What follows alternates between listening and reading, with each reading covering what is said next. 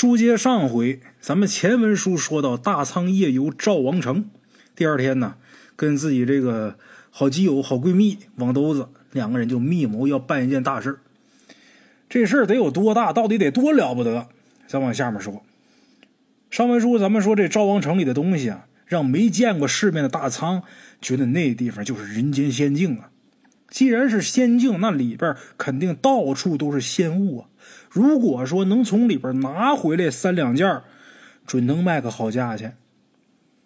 他把这事跟网兜子一说，网兜子也有这个心，把这东西卖了换了钱，有了钱娶个婆娘，那天天的那多滋润呐！哎，梦里边这老太太也跟大仓交代了，当年赵王城是建在水上，毁于水中。可是这世间呢，它也是分阴阳的。赵王城阳世被毁，可是啊，他能在阴河里边显现。想要进赵王城寻宝，就得先想办法进这阴河。那么说，怎么进这阴河呀？得找一条不一般的船，普通的船不行啊，这船得特殊的。而撑船的这个杆儿也不能是普通的杆儿，得找一个不一般、比较特殊的撑杆才行。咱们简言结说啊。大仓跟网兜子两个人处理完鱼，然后啊，弄点佐料，简单的调调味儿，炖上那么一锅杂鱼。那咱们说什么鱼好吃？就这炖杂鱼啊！这哥俩爱吃这杂鱼，得意这一口。杂鱼嘛，它什么鱼都有，你爱吃什么鱼，它就有什么鱼。大鲫鱼甜，这小麦穗它硬，白条苦，鲶鱼香，黑鱼那肚子里边全都是油，嘎鱼全身上下一根刺。那老话讲。鲤鱼、胖头河中仙，白莲扔了没人捡。鲤鱼跟胖头那是河中仙，这白莲为什么扔了没人捡呢？因为白莲太腥。你到市场上去买鱼，顶属这白莲便宜。哎，经常住河边的人呢，喜欢吃鱼，也会吃鱼，吃鱼吃的也讲究。你比方说咱们龟友家他们那儿啊，就比较喜欢吃，把这鱼炖好之后啊，再弄一碗棒子面，拿开水给它和开了，打上劲儿。炖鱼的时候，它这鱼汤是开的呀。把这上好劲儿、打好劲儿的棒子面啊，给它揪成小疙瘩，耳垂大小那小面疙瘩，给它扔到锅里边煮两个开这一锅香喷喷的疙瘩炖鱼就出锅了。哎，这做法呢，就是呃，船上那渔民呢每天的伙食。咱们鬼友他小的时候，据他说，他经常吃这口。刚出水的鱼，赶紧的去鳞、去头、去内脏，然后在锅里边煎一煎。之后赶紧往里边倒开水，把这鱼啊给它呲出白汤，煮一会儿之后香味出来了，把这面疙瘩下里边，煮两个开满满的盛一大碗出来，别提多鲜了。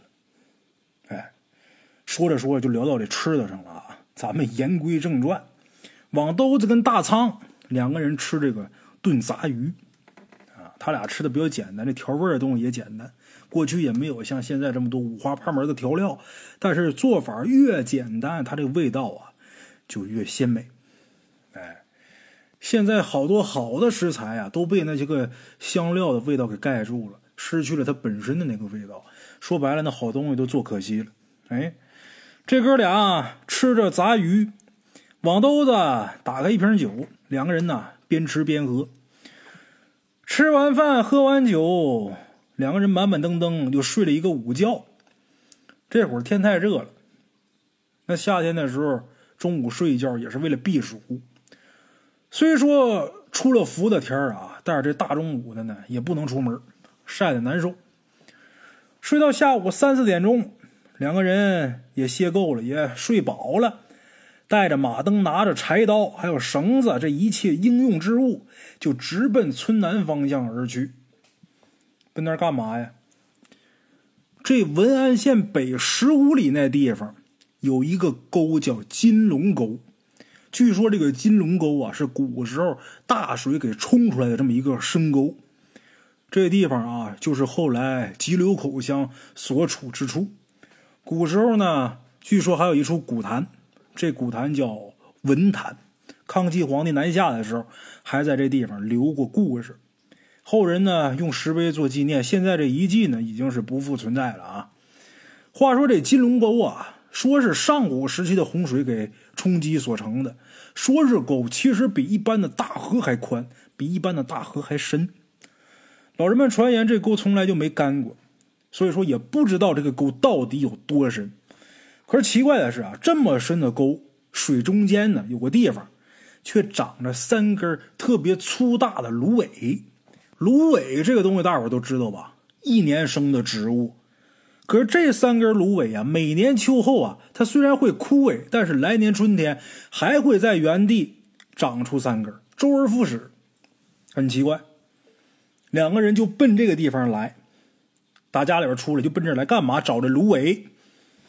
一路无话，这哥俩来到金龙沟文坛附近，目之所及之处一片汪洋。远处有那么个地势比较高的地方，还有那么几处残垣断壁。俩人划着船瞎转悠，可能也是命中注定。这俩人还真就找着那三根比较粗大的芦苇了。就看这三根芦苇啊，孤零零的在水里边立着。那么这三根芦苇它有多粗呢？鸭蛋大伙都见过吧？咸鸭蛋都吃过吧？鸭蛋那个直径。大伙都了解吧？这三根苇子，它的粗细就得有鸭蛋那么粗。哎，一般的苇子的粗细也就小手指头那么粗，就了不得了。这三根鸭蛋粗细。大仓一看这个，好家伙，这么大的水，一般的大树那都得被连根拔起呀。可是这三两根苇子，它居然没事儿。而且这苇子，它头都长到水面上面了。它下边得有多长啊？王兜子说：“这苇子在水里边，怕不下得有七八丈长。这么的，我先下水，我看看能不能摸着底。”大仓一听这个王兜子这么说呀，赶忙就说：“不行啊，在梦里边那老太太跟我交代了，她说这三根苇子是连着河底的金龙的，取个三四丈长就行了。如果取多了，怕伤着龙身。”大仓把他梦里边老太太跟他交代的话跟王兜子说了，王兜子没明白，稀里糊涂的，这是怎么回事啊？啊，感情你这梦里边老太太跟你交代这些细节还这么严谨呢？下水，王兜子水性好，他下水，带着提前做好的标记的绳子，摸索着下潜，到了这个标记长度的位置，船上的大仓拉了拉绳子，就表示差不多够长了。这个上面大仓给信号，水底这网兜子开始忙活。网兜子不简单，水性特别好，水下闭气这功夫不是一般人能比的。那也费了好一会儿功夫，水里边这芦苇才缓缓的从水里边歪着浮上来，慢慢的平躺在这水面上。紧接着网兜子才从水里边冒出来。他在水里边待这么长时间啊，不但面不改色，就连呼吸都很匀称。没一点就是憋气的那种疲惫之感，大口喘气没有，水性好。上来之后看这根苇子，之前咱前面交代，这个芦苇呀，它也就是筷子粗细，出奇大的也不会超过小手指那么粗。可这会儿二人看这刚从他手里砍断这苇子，都挺惊讶的，鸭蛋般粗细，咱前面提了，这个就够稀奇的了。更稀奇的是，这个苇子的材质。苇子嘛，那种植物大伙都知道吧？这根跟普通的苇子可不一样，这根出奇的硬，就跟南方那竹子似的。不管是硬度还是重量，大仓拿手里边都特别压手，特别趁手。大仓心想：这下好了，有了这根苇子当撑船的杆儿。就剩下去阴河里边找能行的鬼船了。哎，两人得了一件天地造化的灵物。可是这金龙沟文坛的形势啊，从三长现在变成了两短了。之前那三根尾子，这会儿给砍掉了一根。从三长变成两短，古人云：“人就怕三长两短呢。”正因为他们俩把这根尾子给砍断了。后边才有个不得了的东西要出世，当然这是后话，不在咱们前文书中。哎，咱接着讲，大仓跟网兜子两个人划着破船，这船上放着刚得的这苇子杆回到村里以后啊，安置好苇子杆两个人呢拿着网兜子呃，这几天逮的养在水缸里的鱼啊，挑两条大的黑鱼，弄好，又拿了一瓶酒，两个人呢，就来到了老祖家他们家。干嘛呢？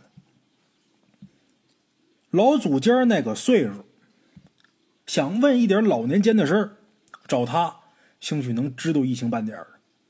问别人算白搭呀，你没到那个年龄，你没经历过呀。人家老祖家毕竟岁数在那儿，没准能从他嘴里边问出一些关于这个赵王成的事儿。哎，两个人奔老祖家家去，来到了老祖家家，这时候已经是临近傍晚了。两个人很殷勤的把这鱼呀、个酒啊都给老祖家。老祖家那多精明啊，那么大岁数了，那都快活成人精了呀，张嘴就问他俩：“无事献殷勤，非奸即盗。”说吧。你们俩玩意儿又想作什么妖啊？啊！你们俩玩意儿又想作什么妖？明显感觉老祖家这语气呀不对劲儿啊！又想做什么妖？从这话里边，大伙也能听出，他俩之前肯定是干过什么事儿，还真有这么回事。原来呀，在他们那儿有一个大土地，堤坝啊，是个土的土地。这土地里边呢，就有很多长虫窝。蛇窝，前些年有那么几个南方人来他们这儿公干，这几个人呢，就好吃个长虫啊、刺猬什么的。大仓跟网兜子这哥俩一看有钱赚，这哥俩就套了老祖家的话，就问哪儿出长虫出的最多最大。哎，老祖家呢也把这话说出去了。这哥俩到那儿抓了好多大长虫，可是卖了不少钱。但是结果俩人呢，浑身无缘无故的长了好多疙瘩，怎么看也不好，找相门的也不行，折腾了好长时间。后来呀，是一个外地来的要饭的叫花子把这哥俩给治好的。但是到底具体是怎么治好的，现在就无从考证了。啊，正因为有这么个事儿，所以他俩拿着鱼拿着酒来老祖家家，老祖家才说你们两个又要作什么妖。哎，这哥俩呀也没瞒着，就实话实说了，想问一些关于赵王成的事老祖家一听是关于赵王成的事这一听上脸了。那你们两个小兔崽子吃了雄心豹子胆了，地上的祸不惹了，打算惹天上的祸去是吧？啊，那赵王成那是能去的吗？谁能去得了这赵王成啊？之前就听说有人去过这赵王城，这老祖家一听大仓跟网兜子想打赵王城的主意，老人家呢之前有听说过这个传说，所以呢就把这个事儿跟两个人说了一遍，就说以前听说有人去过赵王城，老爷子呢就跟他俩讲了个故事，说这个在以前呢有人去过赵王城。在什么时候呢？在上个甲子年，也就是六十年前呗，在左家庄有这么父子爷俩。这父子爷俩姓张，这爷俩呢在大清河跟赵王河交汇口那地方打鱼，因为这地方是两河交汇嘛，鱼比较多。话说那年，呃，也是一个十五啊，十五月圆，这大月亮晚上的时候把这河面照的是宛如白昼。这种天气啊。比较适合逮嘎鱼跟鲶鱼这种不长鳞的鱼。相传这种鱼啊，专吃水里边的死物啊，像鲶鱼什么喜欢吃这个腐烂的东西，什么死猫死狗。也有传言说呀，这岁数大、年头长的这鲶鱼啊，还吃死人。这还真不是传言。这个事儿啊，说到这大圣啊，我得给大伙说说。我小的时候，我有一个同学，我这同学呢，小的时候我们俩关系特别好。但是大了以后，这些年也没怎么联系，但是也没断了联系啊。他爷爷呢，就是当年就是我们海城水利局的局长。然后过年的时候，那年头实行讲究送礼呀，他爷爷又是局长，也不知道是谁巴结他还是手下呀，就给送了一条大鲶鱼。这条大鲶鱼得有多大啊？得有三十多斤。鲶鱼三十多斤，那得多大？待会儿想想啊。他爷爷喜欢吃什么呢？喜欢吃个鲶鱼肚。就说这个鲶鱼肚好吃，这鲶鱼肚大圣我也吃过，这鲶鱼肚它比较有嚼劲儿哎，Q 弹 Q 弹的啊。这鲶鱼肚好吃，他爷爷也喜欢吃这东西。把这鲶鱼放盆里边，那鲶鱼给送的时候也是刚死，放盆里边开始给呃收拾收拾这个下水，主要就是把这肠子肚子都掏出来之后，把这肚啊给它翻开，好好洗干净，好下锅炖。在翻这肚的时候，这一剪刀下去，把这肚往出一翻，按理说鲶鱼肚里边就它没消化完的食物呗。这一翻，两根手指头，人手指头，你们想想当时那什么感觉？据我那哥们儿告诉我啊，他爷爷从那之后再也不吃鲶鱼了。小时候听他说他爷爷这段历史的时候，我们都觉得挺恐怖的啊。杀鲶鱼，一剪开这个肚子。里边两根人手指头，这是挺膈应的。咱们书回正文，这个姓张的父子爷俩，这爷俩趁着十五那天呢，想逮两条大鲶鱼。鲶鱼个头越大，这价钱越好啊。可是那天晚上奇怪了，半天逮不着鱼。平时还能那小鲫瓜子什么多的是。但是那天晚上一条都没有，这当爹的倒是习以为常了。空网的时候也不是没有，空筐的时候有。可是这个儿子不干了，他不甘心，年轻人多撒了几网，结果就多撒这几网，他就打上了两个能有脸盆大小的磨盘。哎，磨盘大伙都知道吧？石头的，脸盆大小，那可得挺沉呢。具体姓张的这父子爷俩这儿子，他是怎么给打上来的？大山，我想了好久。你说他愣拽，肯定拽不上来那么沉。我估摸着啊，据我多年打鱼的经验，我估摸着他肯定这网撒里边之后，他刮这磨盘上，他这网捞不起来，捞不起来得怎么办呢？不能硬拽，硬拽网拽碎了，就得潜下去，就得摸，刮什么东西上了？可一摸这磨盘在下边，再想办法一兜一弄，给弄上来了。这一打打两个上了，这磨盘要搁现在啊没用，在过去，那磨盘是好东西。老年间没有现在这些个什么粉碎机什么的，家里边想吃点棒子面、白面，那都得自己拿这个石头碾子去碾。打上这两个磨盘，看这架势，这是一对儿，正好回家装上，把通轴一装，这玩意儿就能碾粮食了。哎。打这俩玩意儿比打着鱼强啊！这爷俩挺高兴，把这俩磨盘给弄回家去了。第二天找了一块硬木头，还真就把这俩磨盘给组装上，还真能碾面，哎，挺好。这事儿呢也就过去了。可是后来有这么一天呢，村里来了一个道士，这道士呢是外地人，这人在村里边吆喝收老旧小磨盘。看不上的分文不取，看上的千金求得。大伙都觉得挺有意思啊！千金收老旧磨盘，什么意思呢？大家伙看稀奇之余，姓张的那父子爷俩，他俩不是打上了一对吗？哎，老张他媳妇儿就出来跟这个道士说：“咱们家有一对小磨盘。”他就把这道士啊给领进家里去了。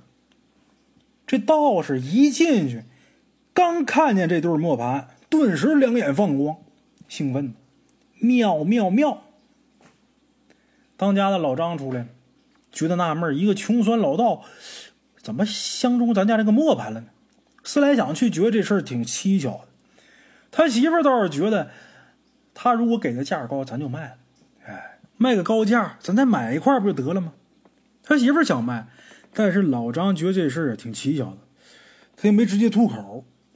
这时老道啊，把老张给带到没人的地方，然后啊，压低声音跟老张说：“我本是太行山一个道观的道士，同门有师兄弟几个人，经常下山去寻访一些天经地华的宝物。为什么？因为古籍当中说呀，这个地方有一座宝城。”这宝城啊，每隔一甲子他会现一次世，今年就正好一甲子。我不瞒你说，这宝城啊，它有四道门，咱们进宝城里边可以去取宝，但是想进去必须得从打这四道门进去。这四门得需要四种敲门砖。你这两块石墨，我问问你，你是不是在水里边打捞的？老张点点头，是。这道士又说：“那就对了，这就是那一门的开门砖。我告诉你，该着你有这一世的富贵。你不卖我这两块墨没关系。”你跟我一起进城去取宝，你看行不行？这话一出来，老张也懵啊，这都啥呀？跟玄幻小说似的啊！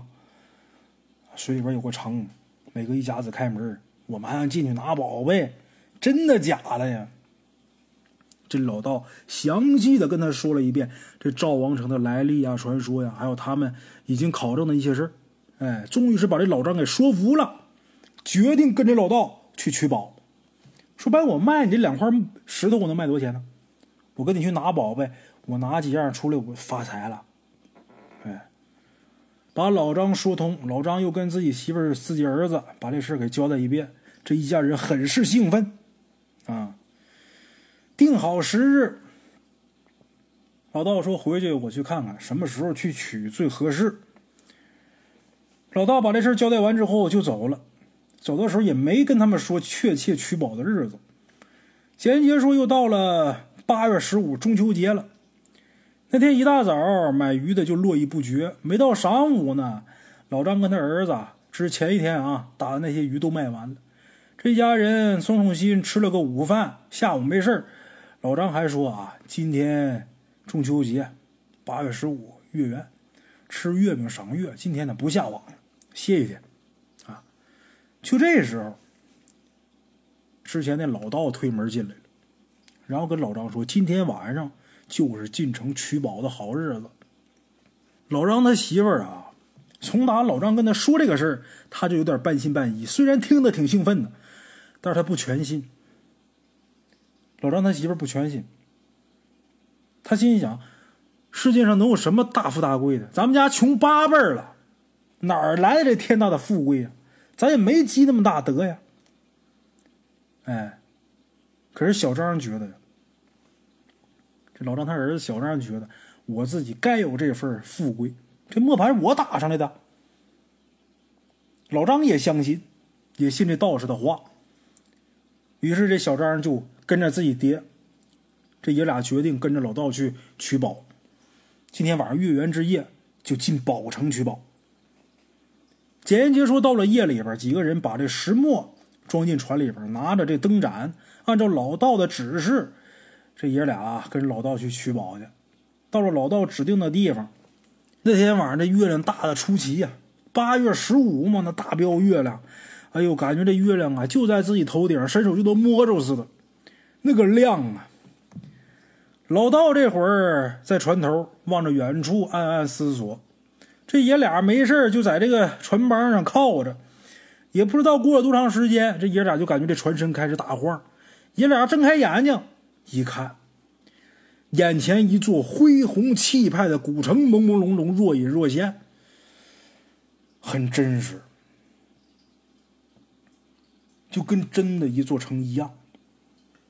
可是宝城四周阴风飒飒，让人特别恐惧。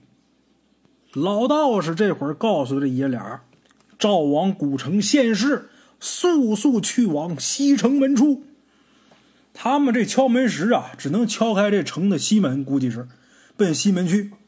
说完，老道士从打他那个特别肥大的袍子里边，就拿出一把纸钱，把这纸钱点着，往天上撒。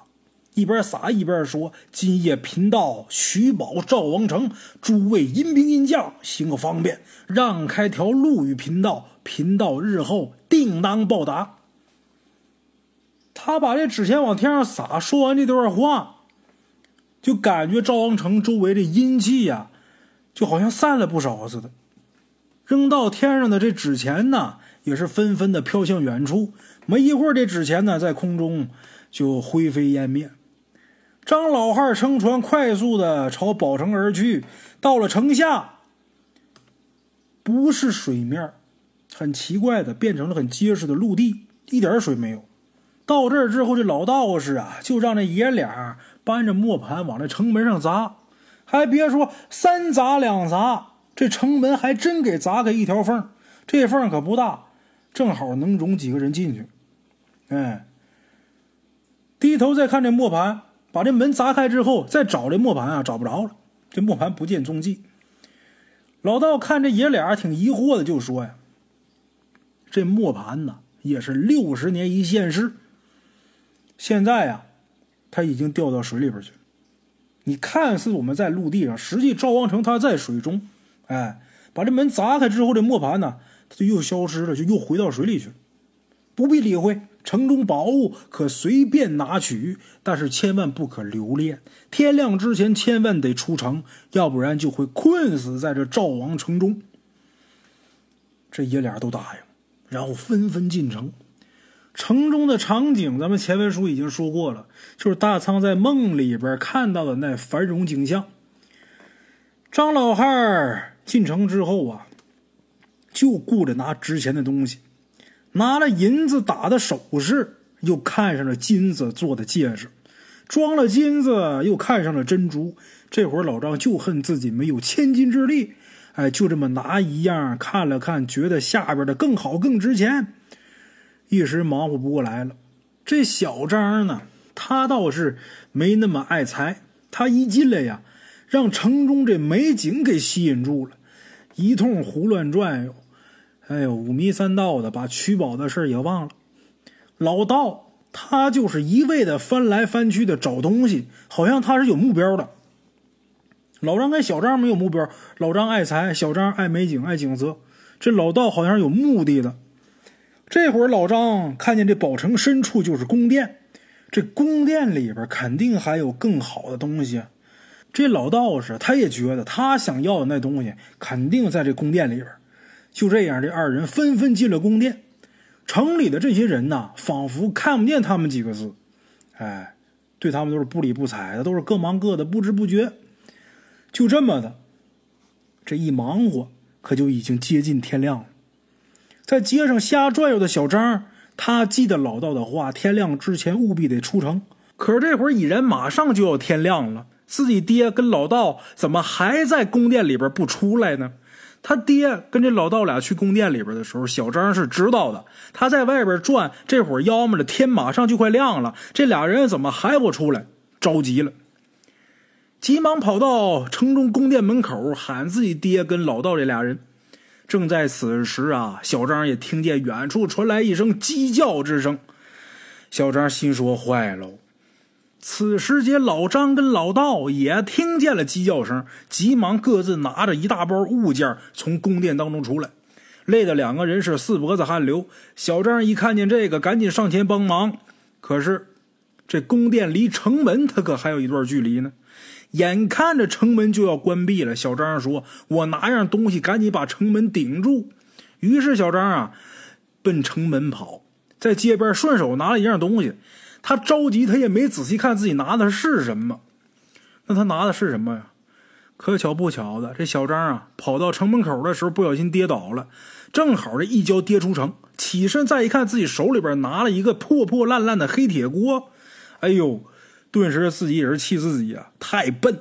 扔下铁锅，急忙进城，又抬了一袋子粮食，想挡在城门上。那哪挡得住啊？大门关闭。大门关闭的同时，也碰洒了袋子里的粮食。眼看着城门就这么慢慢的关上了，看着关闭的城门，小张很绝望的大声叫着自己爹。这时候感觉四周的河水开始沸腾，地面开始下陷。小张没办法，此地不能再留，把这破铁锅还有撒的还剩下一些的粮食装在车上，哭着回家去了。回到家，五谷天明。他拿着这破铁锅，还有这半口袋粮食，就进了家。家中老娘一夜没合眼，知道自己儿子还有自己老伴儿出去去干那个危险事一看儿子一个人回来的，而且还哭哭啼啼的，就知道老张准是出事儿。小张一边哭一边说这件事的因果。伤心咱就不必多提了。小张他娘也劝他说：“富贵由天不由人。”也没埋怨他儿子。等再看他儿子拿回来这两样东西，一个破铁锅，还有那么半袋子的粮食，把这个口袋打开一看，这口袋里边是半袋子的豆子。可这口袋里边这豆子，跟他们平时看见那豆子不一样，跟他们平时常年种的那个不一样。这豆子晶莹饱满。哎，咱们简言结说啊，到了来年春天的时候，这娘俩就把这豆子当成豆种就给种下了。从宝城当中带回来的豆子，秋后大丰收。大丰收，这品质跟产量都惊人的好。这好豆子向来都是关键来定，好粮食、好豆子，自古都是啊。老百姓你想能吃着的很少。一般都是官家就直接就给弄走了。你就比方说现在这个黑龙江五常大米，就最正宗的五常大米啊，咱们老百姓吃不着。过去也是一样的，你有钱你吃不着，这玩意儿就出这么多，那肯定得给皇上进贡啊。哎，官家就给收走了，定期来收。后来日复一日，年复一年，小张靠着自己的勤劳跟努力。买房置地，也成了一方颇有名气的地主。哎，这个故事也是他们乡里比较知名的一个故事。